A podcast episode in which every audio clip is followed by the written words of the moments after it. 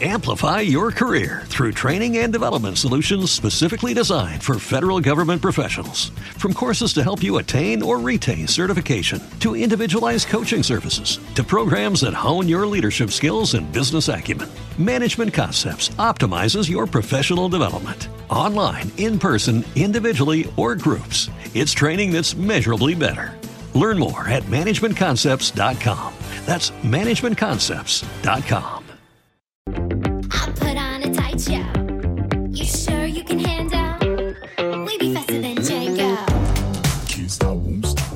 Bienvenidos al podcast de Somos Eléctricos. Yo soy Antonio Sánchez y te voy a acompañar durante los próximos 30-40 minutos que dura este podcast. El objetivo de este podcast es difundir y dar a conocer más sobre los vehículos eléctricos, energía sostenible y tecnología aplicada a los vehículos.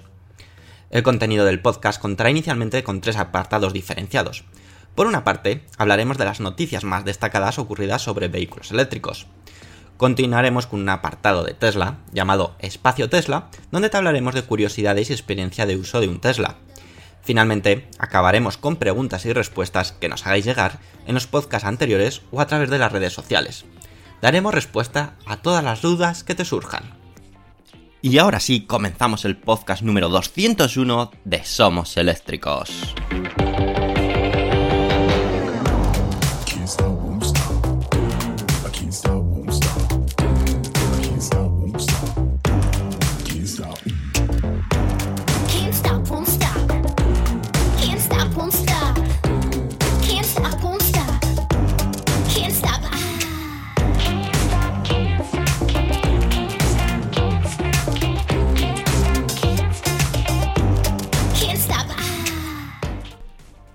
Muy buenas y bienvenidos a otra entrega del podcast oficial de SomosEléctricos.com. Esta semana vamos a dedicar una parte a hablaros del Polestar 2. Y es que, como algunos probablemente ya sepáis, sobre todo si nos seguís por redes sociales y por nuestro canal de YouTube, hace unos días hemos tenido la oportunidad de tener durante unos cuantos días el Polestar 2. Un vehículo que llega a España y que las primeras entregas se realizarán en octubre-noviembre. Por lo tanto, podríamos decir que tenemos casi un, hemos tenido durante esos días un coche en primicia. Polestar está ofreciendo en Madrid y Barcelona la posibilidad de poder probar el vehículo, así que os invito si os interesa el vehículo, pues que podáis solicitar una prueba en la página web de ellos y eh, conocer exactamente el vehículo en profundidad durante un periodo de tiempo, durante no sé si son 30, 40 minutos que os dejan el vehículo.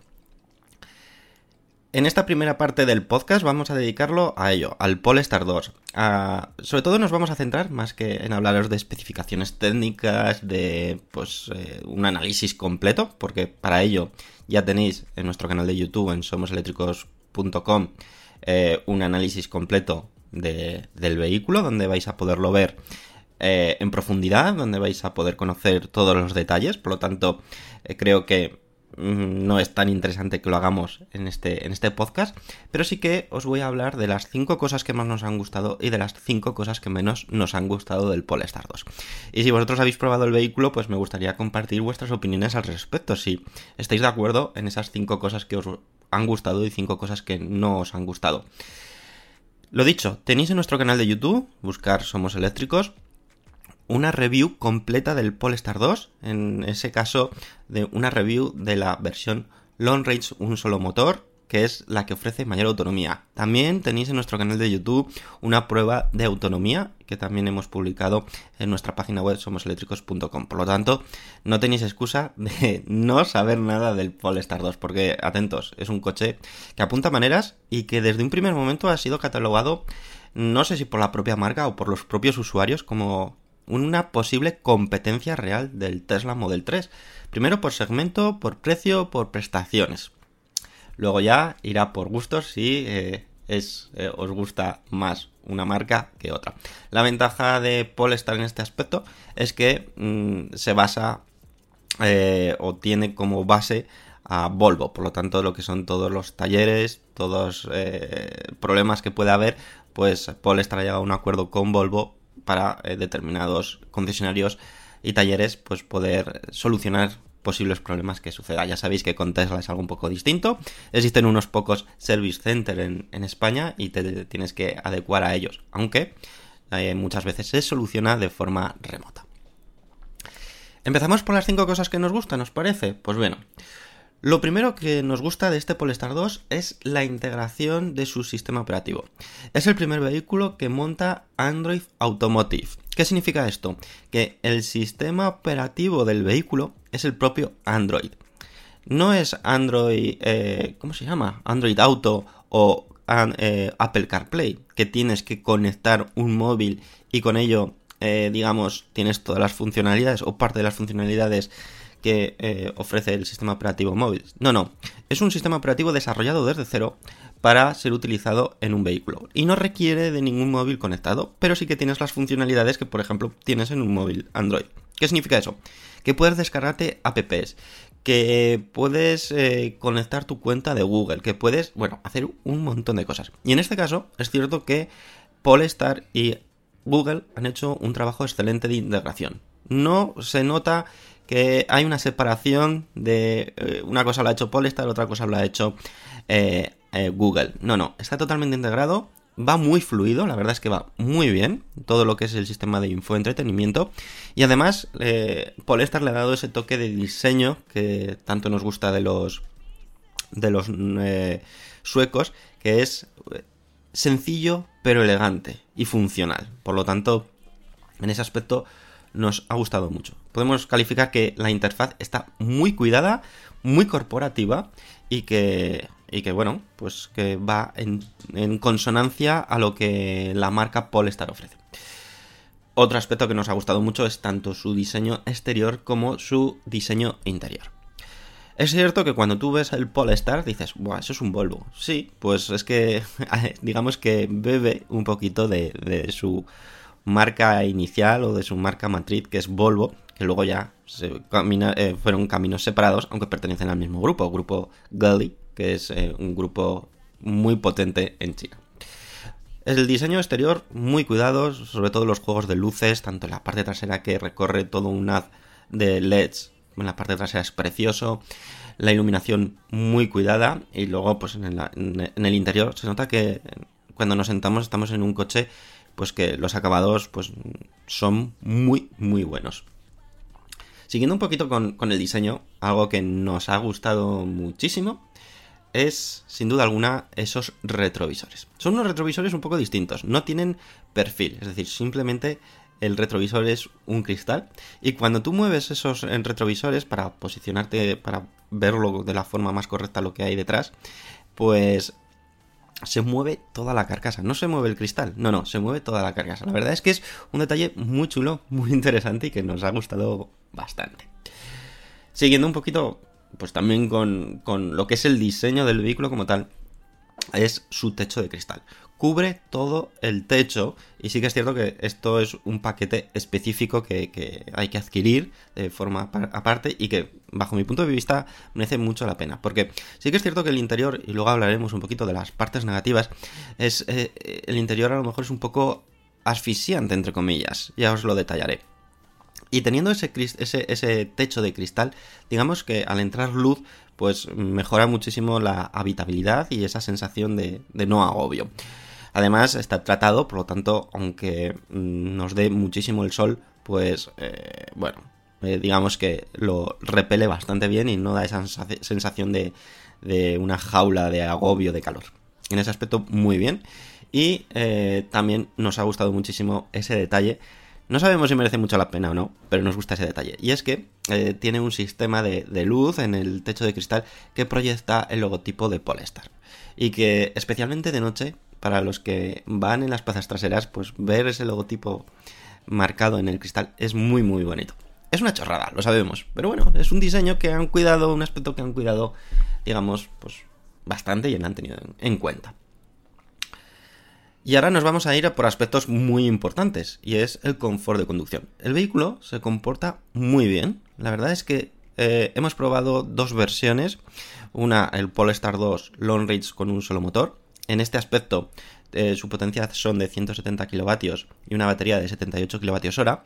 Y sí que es cierto mm, que nos da la sensación de que es un poco más perezoso. Eh, según hemos sabido, esa pereza inicial está controlada o está gestionada de forma eh, por software para, digamos, mm, optimizar la energía y así ofrecer la mayor autonomía posible. Que, pero sí que es cierto que nos da esa sensación de un poco de perezoso. Todo cambia, lógicamente, con la otra versión que probamos, que es la Long Range Dual Motor, es decir, la batería de 78 kWh, dos motores que ofrecen una potencia de 300 kilovatios y que además tenía el paquete o la versión eh, eh, Performance, que eso suma 350, eh, a 350 kilovatios de potencia, pues ahí ya las cosas cambian muchísimo. Son 478 caballos o algo así. Y ahí sí que eh, la reacción del, del pedal es instantáneo. Por lo tanto, lo que es en ese aspecto, nada que destacar. Probablemente me preguntéis en este aspecto, ¿con cuál te quedarías de las dos que, que probaste? Pues bueno, a ver, por cabeza y por lógica dices, pues bueno, la, es más barato, tiene más autonomía y aún tiene potencia, merece la pena. El long range, un solo motor. Sin embargo, por corazón, dices, es decir, la parte no racional, dices, Buah, yo quiero la versión más potente, con unos acabados, digamos, más premium, con unas distinciones que no van a tener el resto de Polestar 2. Y me iría a por el long range dual motor performance. Quizás un paso intermedio es el long range dual motor, pero sin el paquete performance. Eso a lo mejor sería una elección que iría eh, o que optaría yo. Otro detalle que nos ha gustado muchísimo, que es una tontería, pero que no sé por qué, en algunos coches eléctricos lo siguen manteniendo. Es el botón de encender. Pues bueno, eh, en este caso no hay botón de encender. Tú entras al coche y el coche ya está encendido. Y simplemente engranas marcha o engranas, eh, sí, marcha de, D hacia adelante o hacia atrás y empieza a circular el vehículo. No tienes que sentarte, pulsar un botón, esperar a que eh, todo el sistema de infoentretenimiento se active, etc.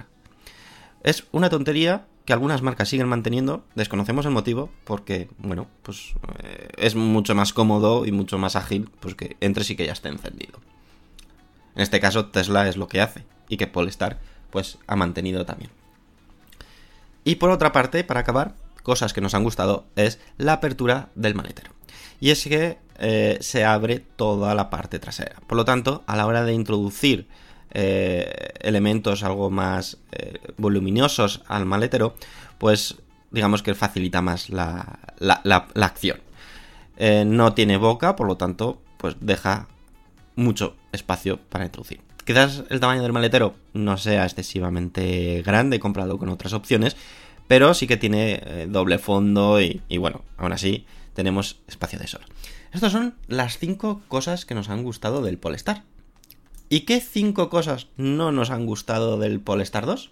Pues bueno, la primera de todas es el espacio de las plazas traseras. Eh, sí, vais a escuchar lo que os voy a decir. Tiene el espacio de como si estuviese o como si existiese un túnel de transmisión.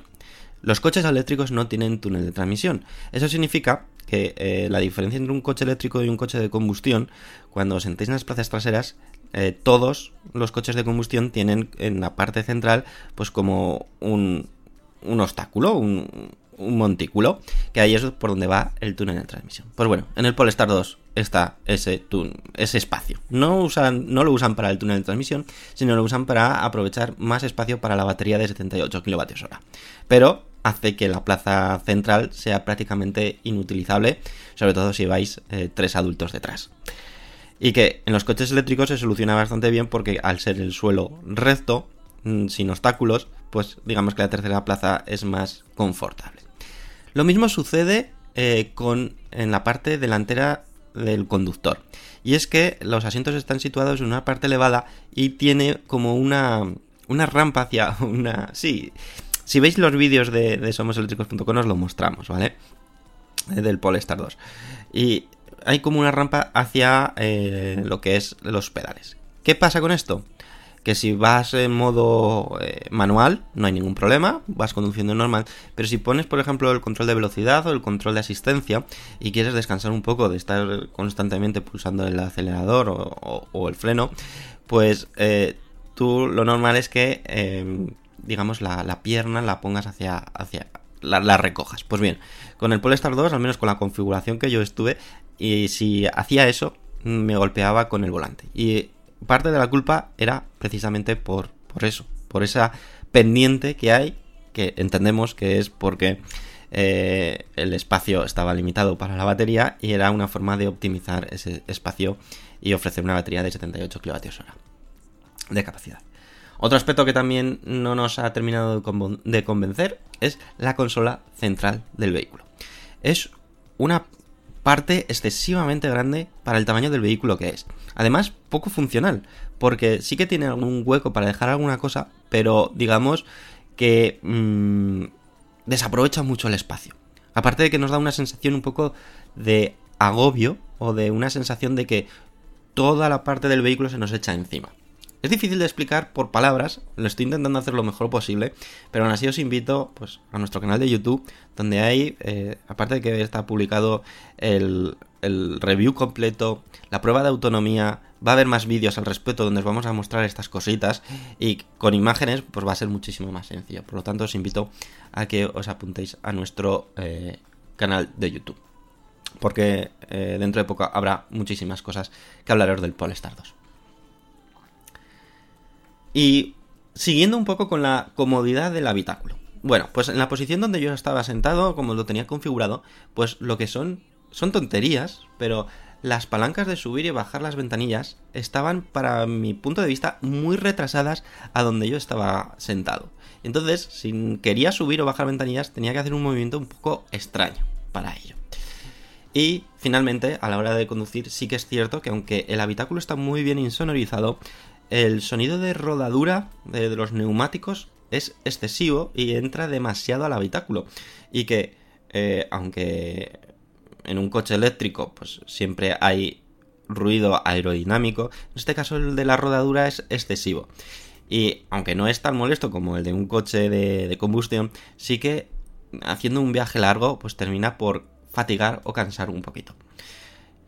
Pero aún así, eh, en aspectos generales, el Polestar 2 es un gran coche. Es un gran coche que tenéis que tener en cuenta si vais a comprar un vehículo eléctrico dentro de poco o en los próximos meses, porque merece la pena. Está muy bien acabado, ofrece buenas prestaciones, un precio que digamos que está acorde a lo que ofrece el vehículo. No es un vehículo excesivamente grande, algo que eh, pues a mucha gente le gusta y que sobre todo para moverse por ciudad, carretera y tal, es una, un tamaño perfecto y que bajo mi punto de vista si yo tuviese que comprar un coche eléctrico ahora mismo, el Polestar 2 estaría dentro de una de mis opciones favoritas, no sé si la favorita, pero sí que en una de mis opciones favoritas. Y poco más que hablaros del Polestar 2. Ahora sí que vamos a ir con alguna que otra noticia que ha habido sobre, sobre la actualidad de, de, de los vehículos eléctricos. No vamos a hacer las cuatro noticias que solemos hacer, haremos a lo mejor una o dos y ya nos iremos al espacio Tesla porque tenemos cositas que contaros también. Espero que os haya gustado estas primeras impresiones, cosas que nos gustan, cosas que no nos gustan del Polestar 2. Queríamos hacer algo distinto y creo que merecía la pena pues dedicar tiempo a hablaros del Polestar 2 porque es, como decimos, uno de los bueno, de los coches del año de este 2022 para el público español, no cabe duda, y que pues llama muchísimo la atención. Venga, vamos a por alguna que otra noticia, vamos a ello.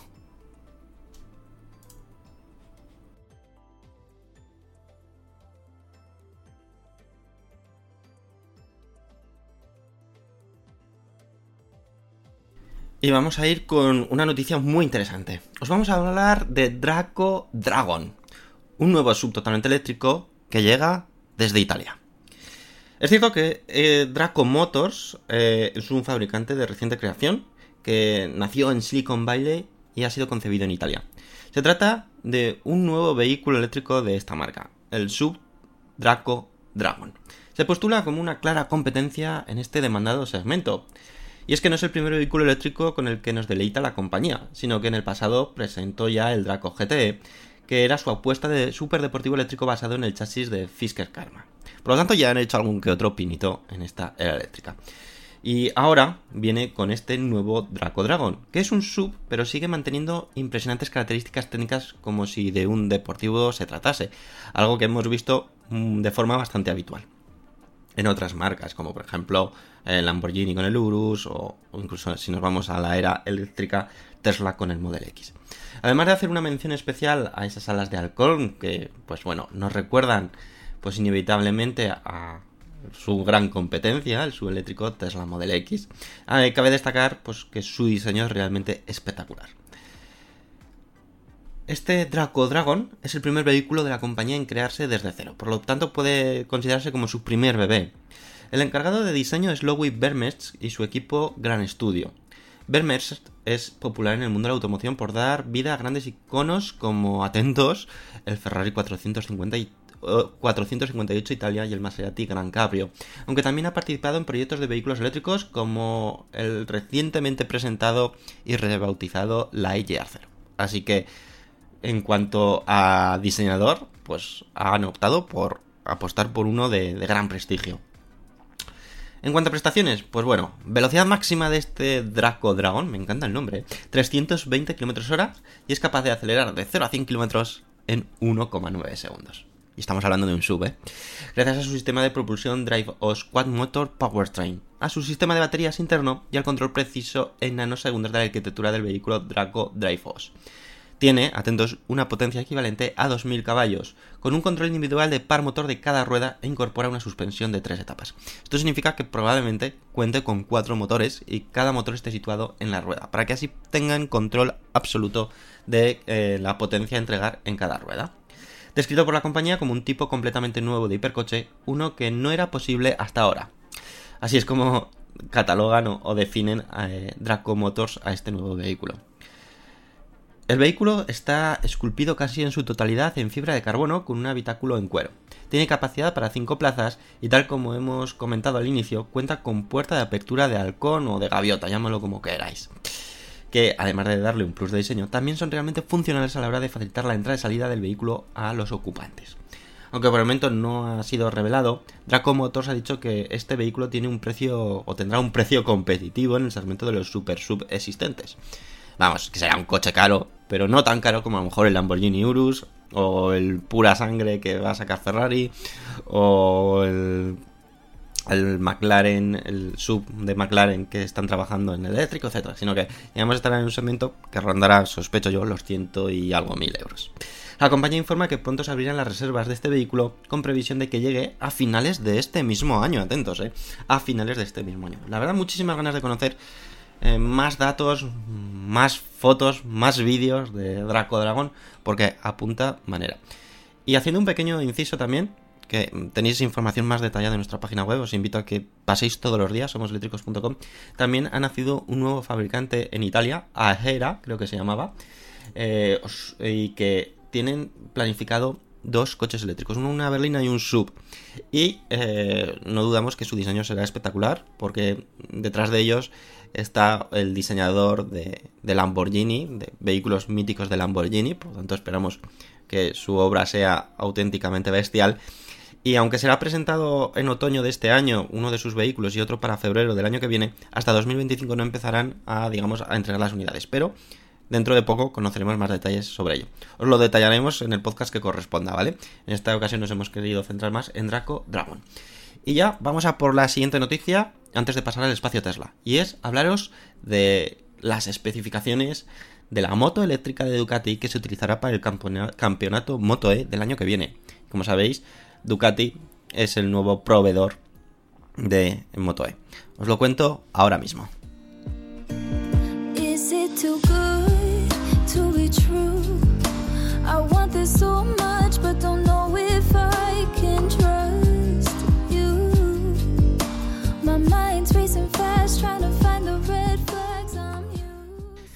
La espera se ha hecho esperar muchísimo, pero por fin podemos decir que Ducati ha revelado las especificaciones técnicas de su moto eléctrica para el campeonato Moto E.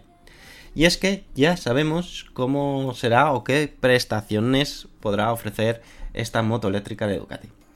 En el mes de octubre del año pasado, es decir, en 2021, se conocía que Ducati había sido el elegido para fabricar la moto eléctrica del campeonato Moto E a partir del año que viene, 2023. No fue hasta finales del año cuando pudimos ver un primer adelanto de cómo serían sus motos eléctricas y el último adelanto que conocíamos a mediados del mes de abril venía con el lanzamiento de un primer vídeo de la moto eléctrica de Ducati en movimiento por el circuito. Sí que es cierto y nos llamó muchísimo la atención en su momento de que el campeonato de Moto E seleccionase a Ducati como proveedor de eh, sus motos para, para, su competición eléctrica. Porque Ducati no tiene en el mercado ninguna moto eléctrica. Por lo tanto, no sí que nos llamó muchísimo la atención. Pero estamos convencidos que Ducati ha hecho un excelente trabajo y ahora vamos a conocer pues, más de sus prestaciones. Como decimos, ha desvelado todos los detalles de su esperada moto eléctrica para el FIN Moto E World Cup, conociendo por fin las especificaciones técnicas. Para poder decir con seguridad si la decisión del campeonato fue la correcta al reemplazar a la marca eléctrica Enérgica, que aquí sí que Enérgica es una marca o un fabricante 100% de motos eléctricas, que tenía muchísimo sentido que eh, fuesen ellos los que ofrecían esa moto eléctrica, que era la denominada Enérgica Ego Sport Black, por mmm, lo comentado. Pero vamos a ver qué ofrece la Ducati. Para producir el prototipo de la moto E, el fabricante de motos con sede en Bolonia reunió un equipo que une a los diseñadores de Ducati y Ducati Cors. Ducati RED se encargó de todas las actividades de gestión del proyecto junto con el diseño y las simulaciones de tren motriz eléctrico, mientras que del diseño de la moto E se encargó el centro de Steel Ducati. Ducati Cors, por su parte, trabajó en el diseño de la electrónica, las simulaciones y la aerodinámica, los procesos de montaje, pruebas y adquisiciones de datos. Es cierto que aquí voy a defender un poquito lo que es la decisión de, del campeonato de Moto a optar por Ducati y es que le da mucho más prestigio hablar de que las motos que están utilizando son de Ducati que no de Energica, que quizás muchos, muchas personas que siguen el campeonato de MotoGP mmm, conocen Ducati, seguro, pero no conocen Energica, por lo tanto, pues podía tener en ese sentido algo de sentido. El CEO de Ducati, Claudio Dominicali, dijo esto sobre la moto. Hace unas semanas tuve la extraordinaria oportunidad de conducir la Ducati Moto E en la pista e inmediatamente me di cuenta de que estaba viviendo un momento histórico.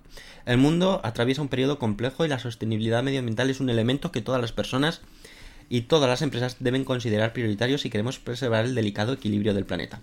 Como Ducati hemos captado esta necesidad y fuimos en busca de un reto que nos permitiera contribuir al objetivo común de reducir las emisiones de CO2 y al mismo tiempo mantener la fe en nuestro ADN ligado a las carreras acordamos con determinación desarrollar la moto eléctrica de carreras más prestacional que la tecnología actual hace posible y utilizar este proyecto como un laboratorio en el que construir nuestro futuro. Este aspecto, este punto es muy importante. Lo están utilizando como laboratorio para utilizar tecnología que luego aplicarán en sus motos comerciales. Sigue diciendo Dominicali lo siguiente. El resultado que hemos conseguido es sorprendente. Nada más sentarme en la moto me he dado cuenta de la calidad del trabajo realizado por el equipo y cuando he vuelto al garaje he sentido un profundo orgullo por lo que una vez más hemos sido capaces de conseguir. Y ahora sí, vamos con las prestaciones, ¿no?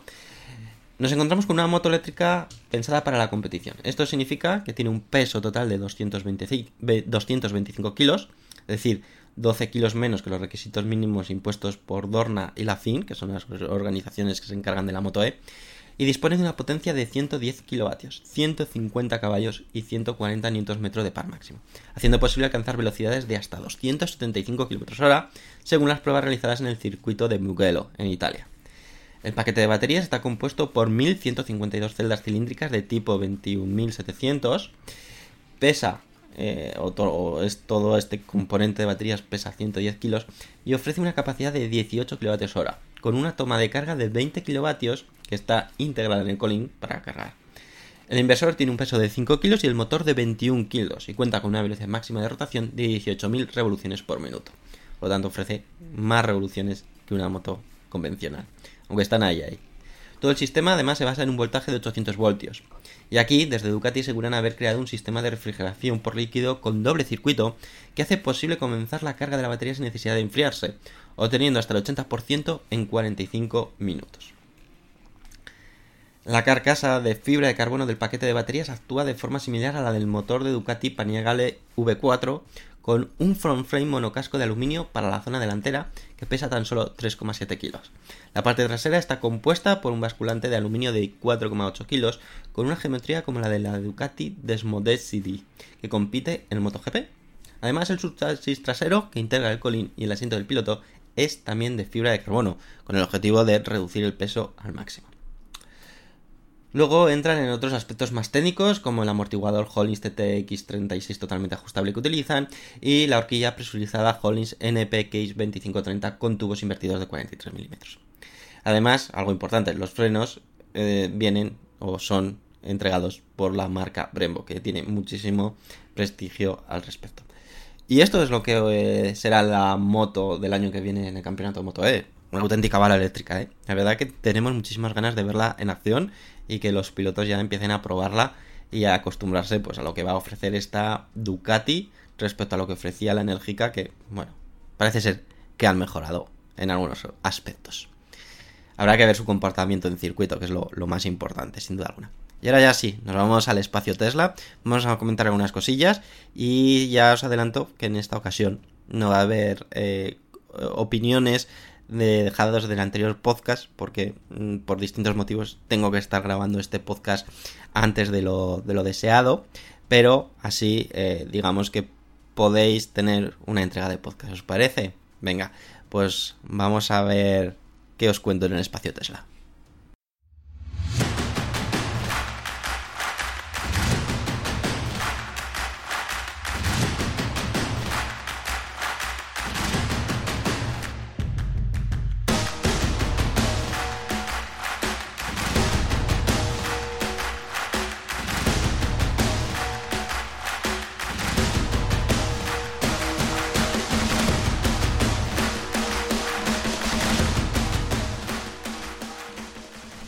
Voy a contar dos cosas en el espacio Tesla. La primera y muy rápida, y es que hace unos días Tesla inauguró un nuevo supercharger en Francia, y eso significa que ya tienen 800 estaciones eh, implantadas y funcionando en Europa. Sí, sí, 800 estaciones de supercharger y que algunas de ellas, como sabéis, ya están abiertas para cualquier vehículo eléctrico. Por lo tanto, se sitúa Tesla como líder absoluto en Europa de una red de carga, de, además de carga rápida, ultra rápida.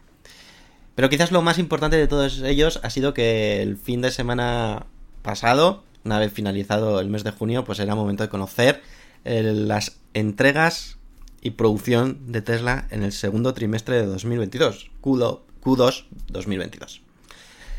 La expectación para saber los datos de producción y entregas de Tesla de cara a este trimestre pues eran máximas, ya que mm, ha sido un mes o un trimestre muy complicado para la compañía y que aún así ya os puedo adelantar que han logrado salvar la situación con creces. Hasta la fecha, hasta este trimestre, Tesla llevaba nueve trimestres consecutivos superando los datos de producción y entregas respecto al trimestre anterior, es decir, superándose récord tras récord.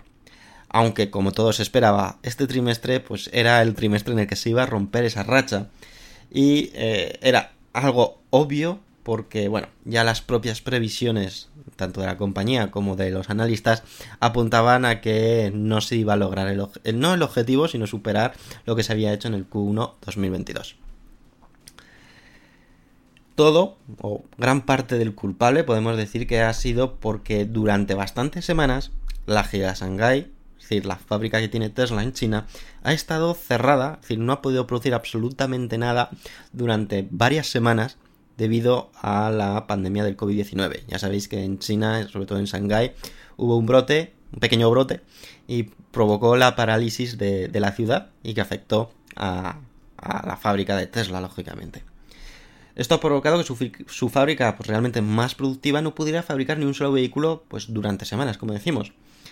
Varios analistas apun apuntan de que en ese periodo de inactividad, pues Tesla ha dejado de producir o de fabricar en torno a 50.000 y 60.000 vehículos, que de otra forma sí que hubiera producido.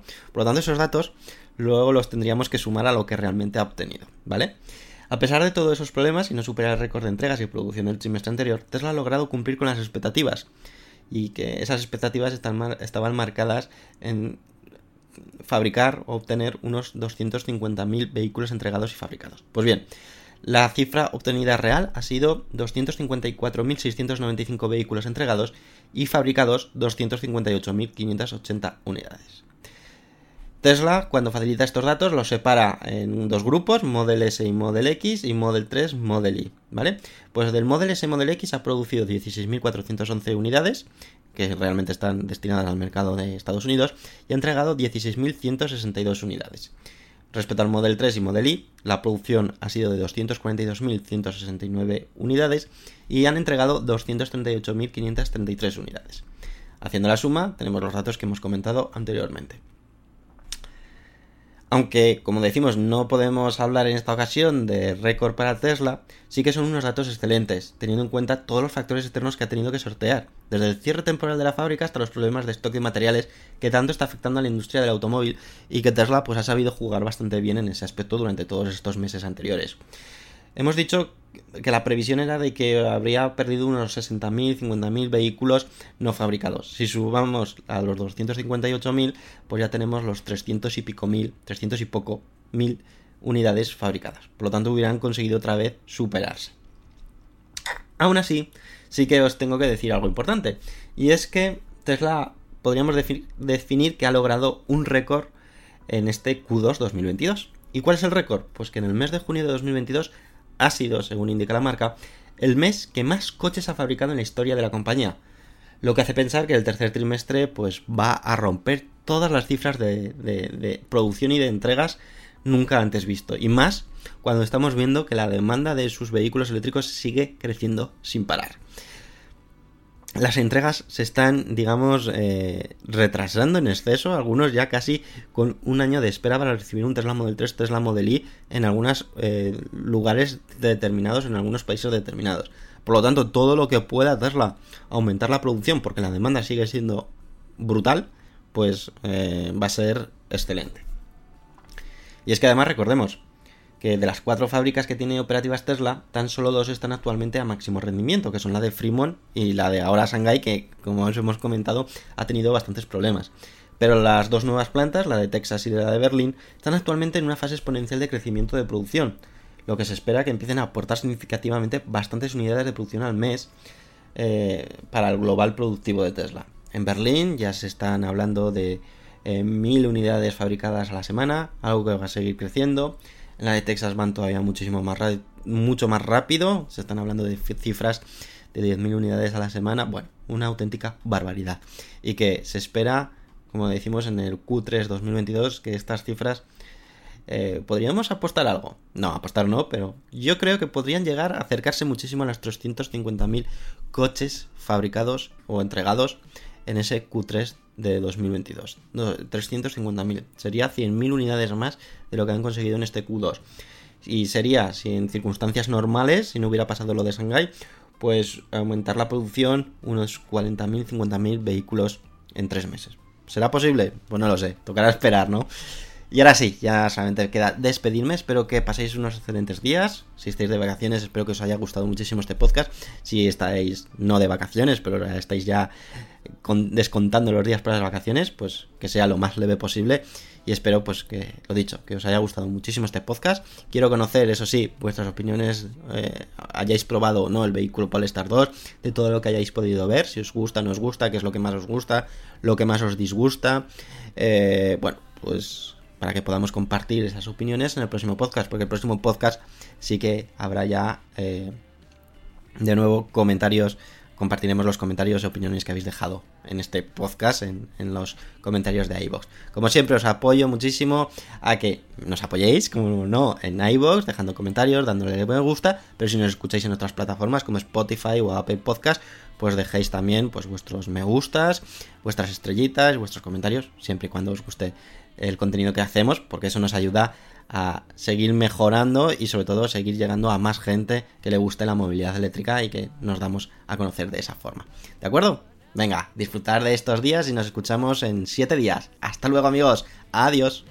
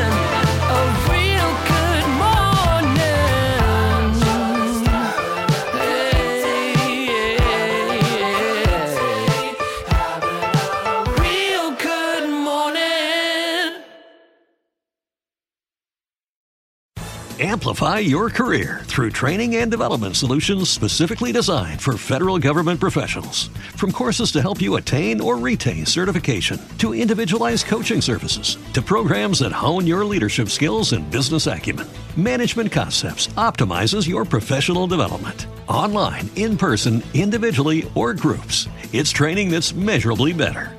Learn more at managementconcepts.com. That's managementconcepts.com.